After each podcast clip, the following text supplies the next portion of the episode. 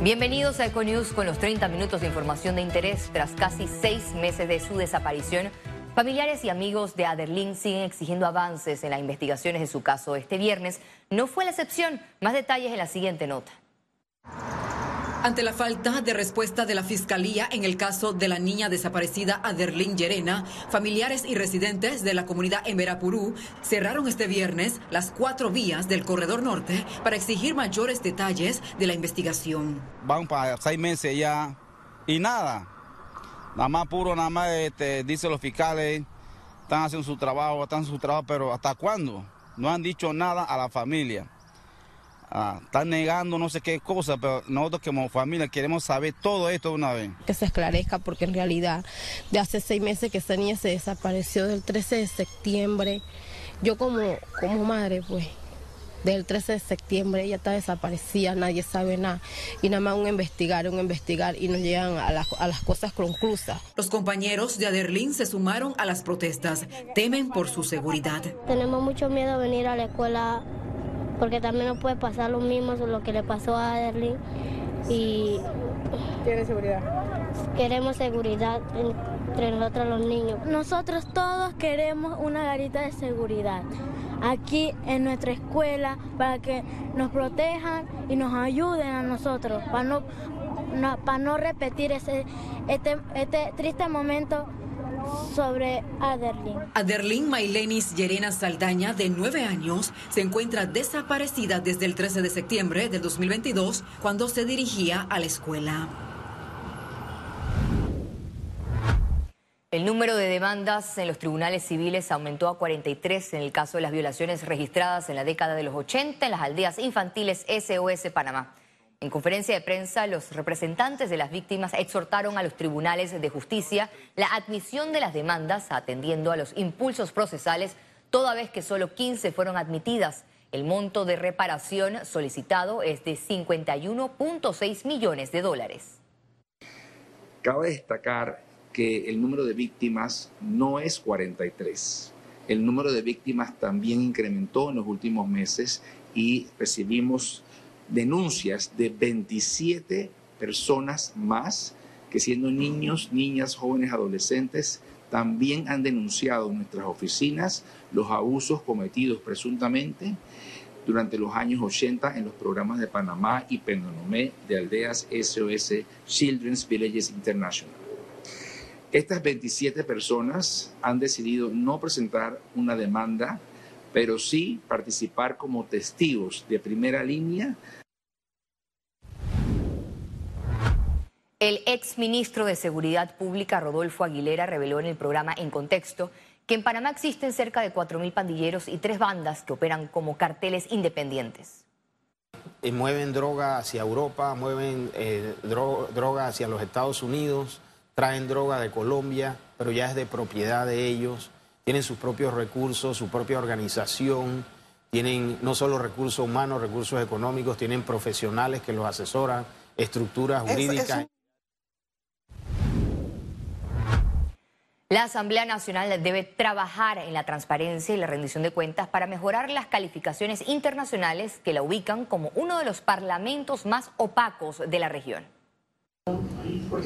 El capítulo panameño de Transparencia Internacional reconoce que la Asamblea Nacional todavía no es de puertas abiertas. Es decir, existe una deuda en materia de transparentar la cosa pública.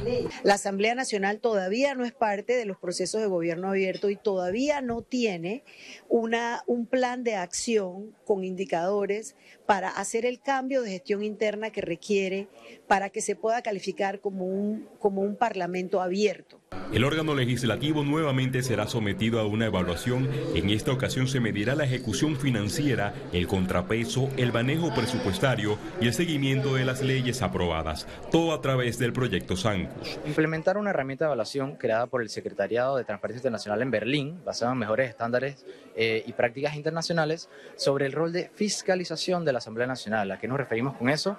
es eh, digamos, las diferentes facultades y prácticas, herramientas que tiene la Asamblea Nacional para abogar y exigir a otras instituciones que rindan cuentas y le den buenos servicios públicos a la ciudadanía.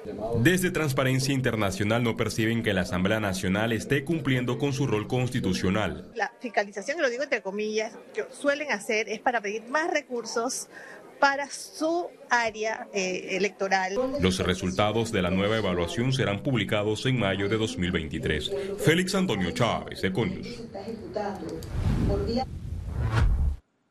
Los diputados de la Comisión de Gobierno y Asuntos Constitucionales continuaron con el debate del segundo bloque del proyecto de ley que crea el Código Procesal Civil.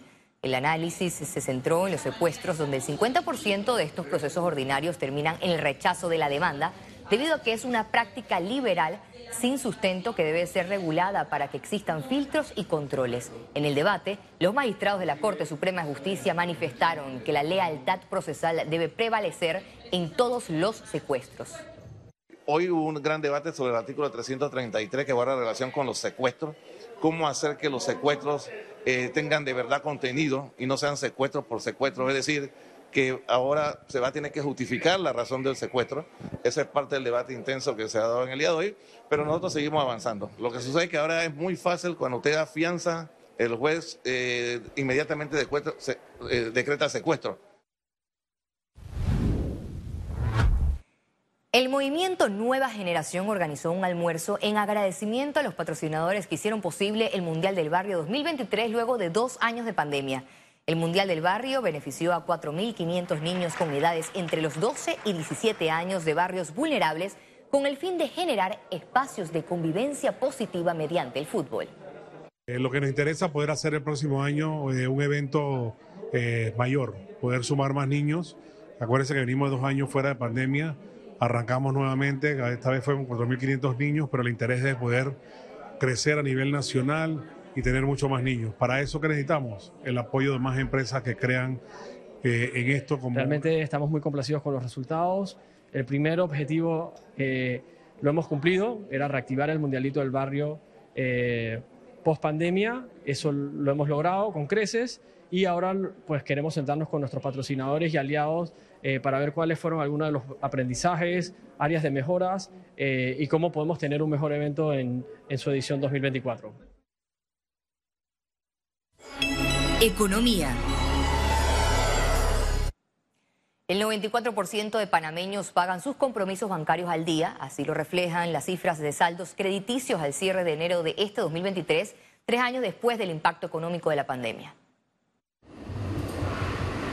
La Asociación Panameña de Crédito APC informó que continúan con sus mismos servicios de información de crédito luego de que la empresa Experian, buró líder en innovación mundial, compró el 70% de acciones de la APC en Panamá. Esperan combinar los datos de APC con las tecnologías y productos de Experian. Nosotros lo que esperamos con esta fusión eh, donde Experian ha adquirido el 70% de las acciones que tenía Grupo APC en APC, eh, Buró, eh, es realmente mejorar, mejorar los servicios que le ofrecemos tanto a los agentes económicos para mitigar su riesgo, como a los consumidores directamente también para que tengan más productos y más servicios que los ayuden a manejar sus finanzas. La gerente informó que al cierre de enero de este 2023, el comportamiento de pago de los clientes está en un nivel aceptable. 94% de cumplimiento por parte de los, de los consumidores. O sea, de cada 100 panameños, 94 cumplen con sus obligaciones y eso es muy importante porque seguimos siendo un país que tiene bastante controlada su deuda. Al consultar si el 6% de morosidad de los clientes está relacionado con el impacto de la pandemia de COVID-19, explicó. Todavía hay algunas eh, cuentas que están siendo, este, eh, digamos, refinanciadas hay algunos eh, plazos que se han alargado en algunos, en algunos financiamientos y créditos. Sin embargo, a nosotros nos reportan la realidad del crédito sin hacer ningún tipo de, discriminación si está en moratoria, si no está, si está reclasificado, etcétera. En enero de 2023, los saldos de créditos bancarios cerraron en más de 33.600 millones de dólares. Ciara Morris, Econews. Subió un poquito. La Dirección General de Ingresos solicitó a los contribuyentes que obtuvieron ingresos correspondientes a sus trabajos y actividades durante este 2022 presentar su declaración jurada de renta. Las personas naturales pueden presentar sus documentos en la DGI hasta el 15 de marzo, mientras que las personas jurídicas tienen oportunidad hasta el 31. La declaración de renta es importante para demostrar la capacidad económica de cada contribuyente. La autoridad de turismo informó que Panamá seguirá siendo el home port de la naviera Norwegian Cruise Line, principalmente por la experiencia de tránsitos por el Canal de Panamá. La institución señaló que en conversaciones con la naviera aseguraron que Panamá es uno de los destinos favoritos de sus huéspedes y turistas. El portavoz de Norwegian señaló que mantienen a la venta operaciones con salidas desde la ciudad de Panamá hasta diciembre del 2024. Panamá fue sede por primera vez del quinto Foro Internacional Espacial a nivel ministerial que en esta ocasión realizó su quinta edición con el tema Ciencia Espacial y Tecnología para mejorar las oportunidades regionales y afrontar los retos. Este evento fue organizado por la Universidad Tecnológica de Panamá y Senacid y se abordaron temas como el espacio, la seguridad alimentaria y la economía azul. También contó con la participación del presidente de la Agencia Espacial Italiana. Uh, para crear un desarrollo sostenible de la región, es efectivamente importante para nosotros incluir la academia y las nuevas generaciones para que sean una base de liderazgo y que permitan utilizar la información y las tecnologías que están actualmente disponibles.